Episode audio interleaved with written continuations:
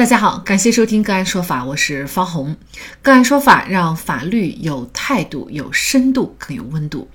今天我们跟大家来关注：女子五年四次诉讼离婚遭驳回，死亡威胁的离婚，法律也无奈吗？据媒体报道，从二零一六年十二月至今，湖南省衡阳县井头镇。八零后女子宁顺花因为无法忍受丈夫陈定华常年沉迷赌博，选择诉讼离婚。此后，就离婚引起的纠纷，陈定华被拘留三次，宁顺花被拘留一次。衡阳县法院两次下发人身保护令。不过，时至今日，先后四次起诉离婚的他，离婚的心愿至今没有实现。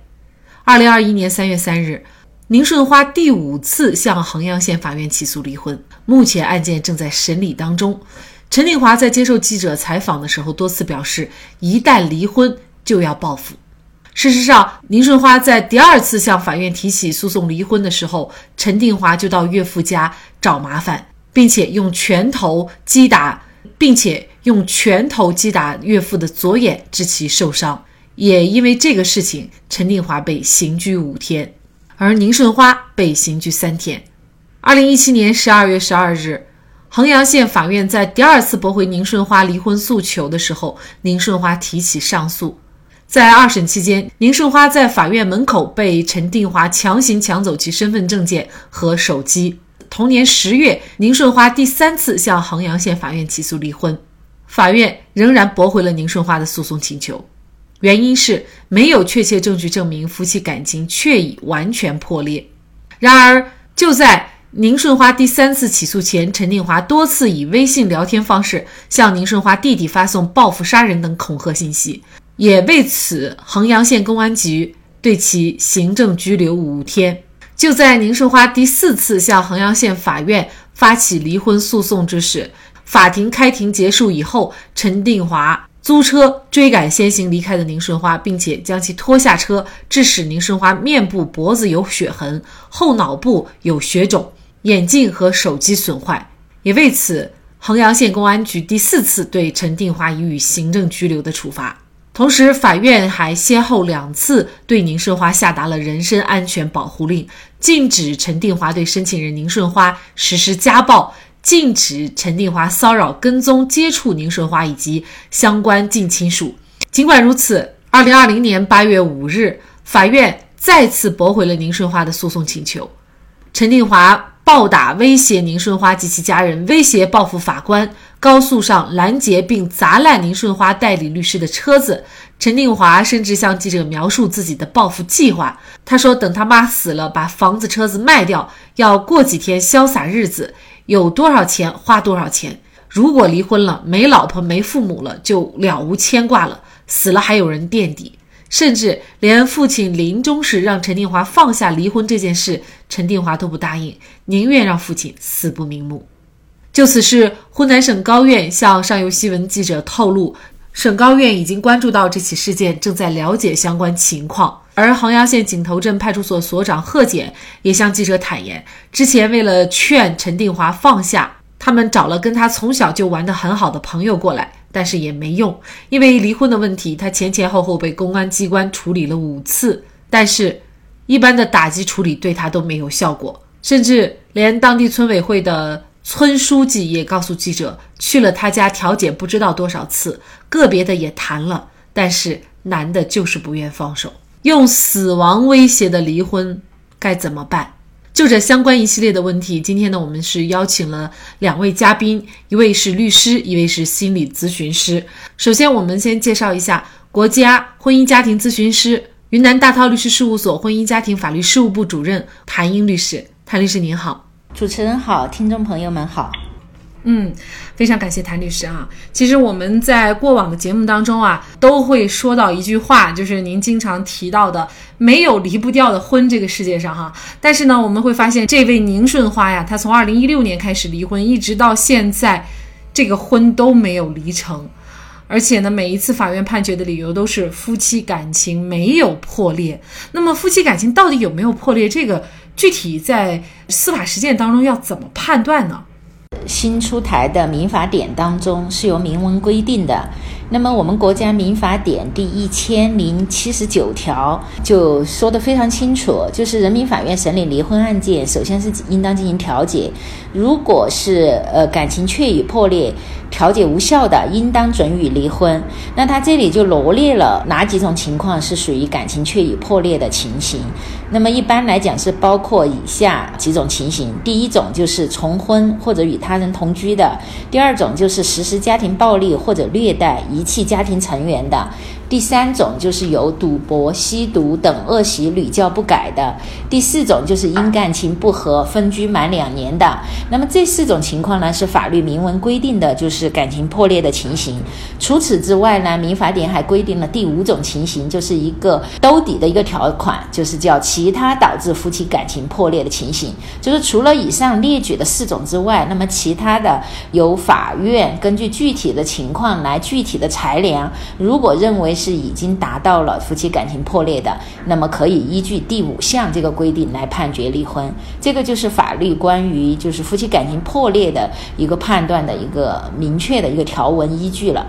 其实宁顺花她从二零一六年呃下半年开始哈，就是去广东打工，一直到现在，应该说呢，她跟丈夫一直都是分居的状态。也就是说，其实她已经满足了分居两年以上的这样的情况了。呃，也就是说，其实已经符合法律所规定的夫妻感情已经破裂的这个认定标准了，是吗？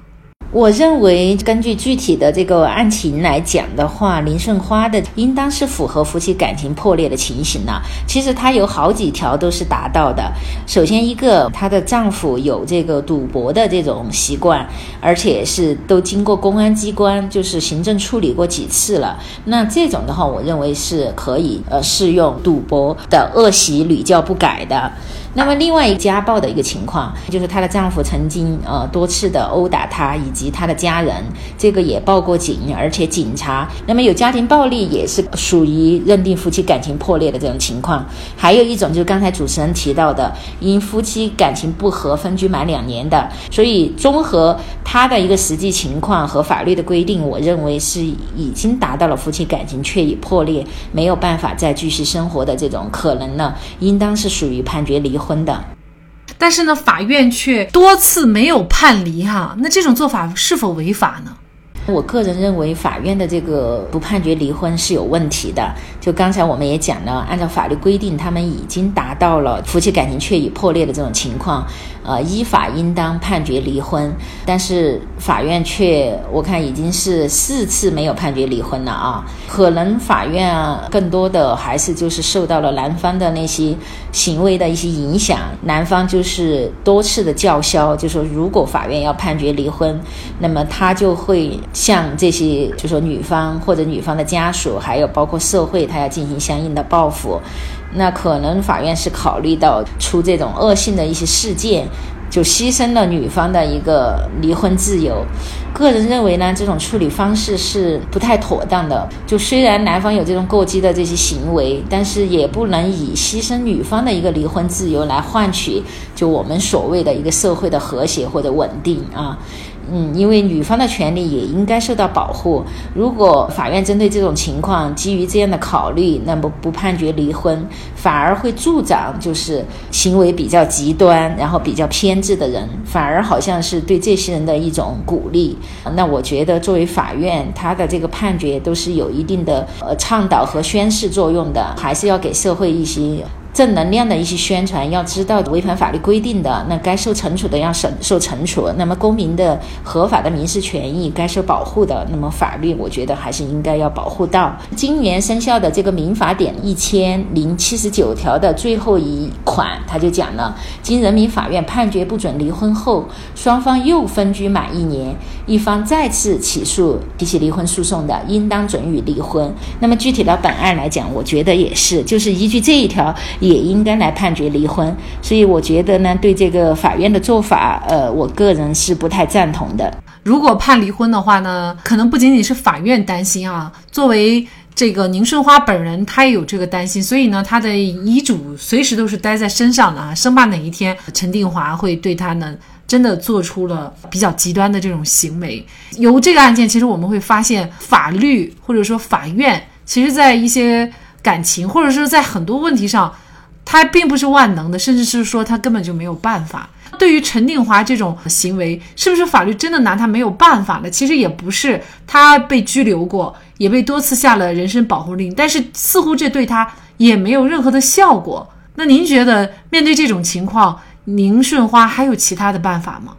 这个问题呢，确实还是有点难办的。呃，我们经常讲，就是你遇到那种就是天不怕地不怕的那种无赖的话。有时候法律它确实也真的不是万能的。你说就凭他这个扬言说要报复社会、报复女方、报复女方家人，就去判他的刑吧？好像法律上又是找不到依据。所以这个时候，我个人认为呢，看看呃相应的部门，比如说社区或者相应的政府机构，能不能就是说从这种心理疏导、心理咨询的这个角度给男方一些帮助，可能才能彻底的解决问题。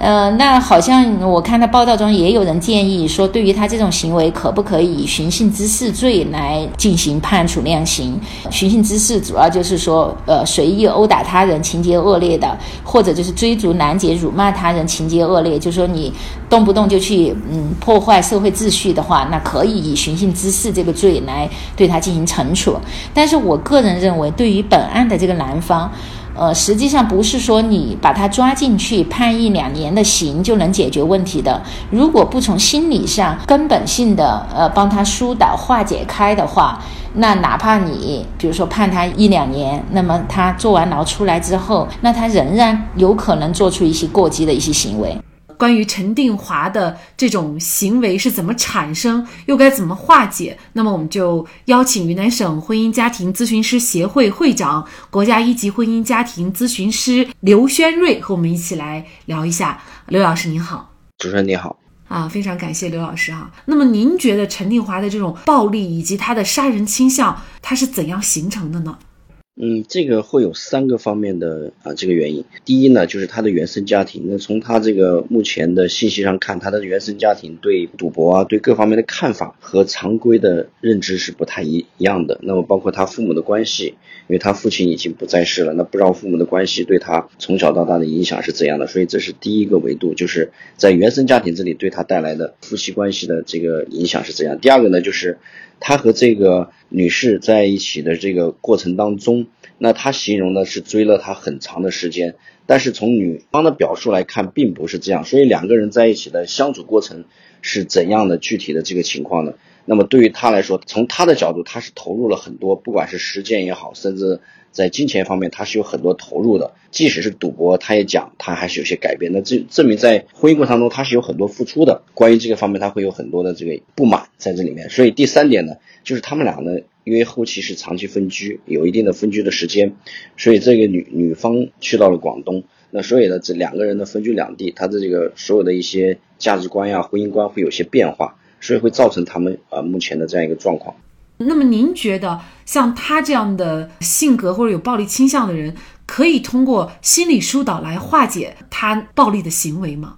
呃，这个是可以的，这个需要专业的咨询师要去给他专门做专业的辅导，因为从这个。这个性格来看，其实他有很强的这个原生家庭的烙印在里面，就像一个孩子没有满足，然后他自己又，呃，已经到用他的表述已经一无所有的时候，他就可以破罐子破摔，他有这样的一个心理在。那实际上他内心当中是有很强大的不满足，这个不满足到底是来源于什么？是来源于他的原生家庭，还是来源于？那么我们可以看到最后在文章写到，这个女方实际上在广东已经有家庭了，对吗？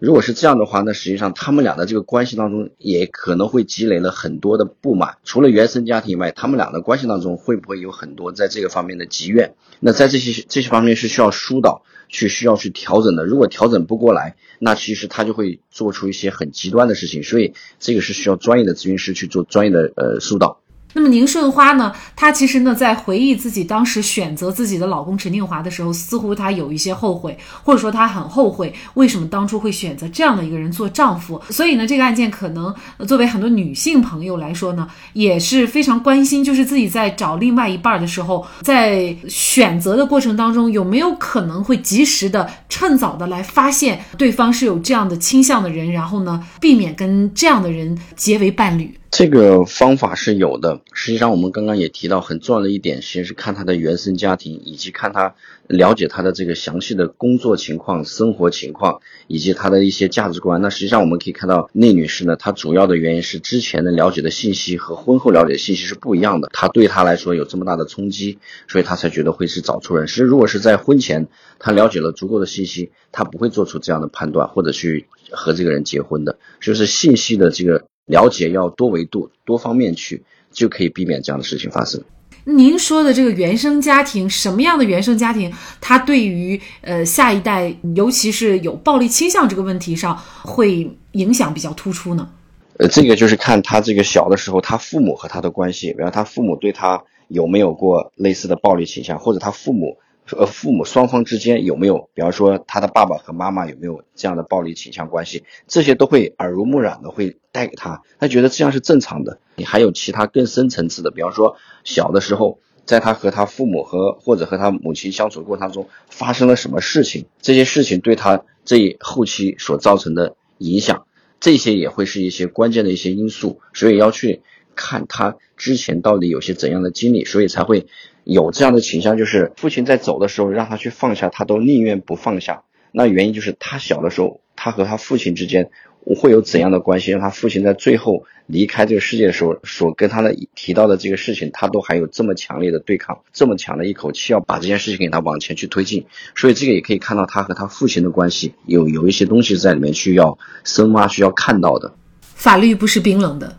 在这种案件中，如果一味只顾下判决，或者是对陈定华进行拘留，显然并不能够解决根本的问题。法院提倡每位法官在审理案件的时候都能够做到案结事了，不仅有判决，而且能够把双方的矛盾化解。我们也希望通过媒体的报道，能够引起政府部门的足够重视。及时去邀请相应的心理专家为陈定华解开心结，挽救宁顺花，也挽救陈定华，避免能够看得见的悲剧的发生。好，在这里再一次感谢云南大韬律师事务所婚姻家庭法律事务部主任、国家婚姻家庭咨询师谭英律师，以及云南省婚姻家庭咨询师协会会长、国家一级婚姻家庭咨询师刘轩瑞。那更多的案件解读以及呢我们的线上视频讲法内容呢，欢迎大家关注我们个案说法的微信公众号。另外，您有一些法律问题需要咨询，都欢迎您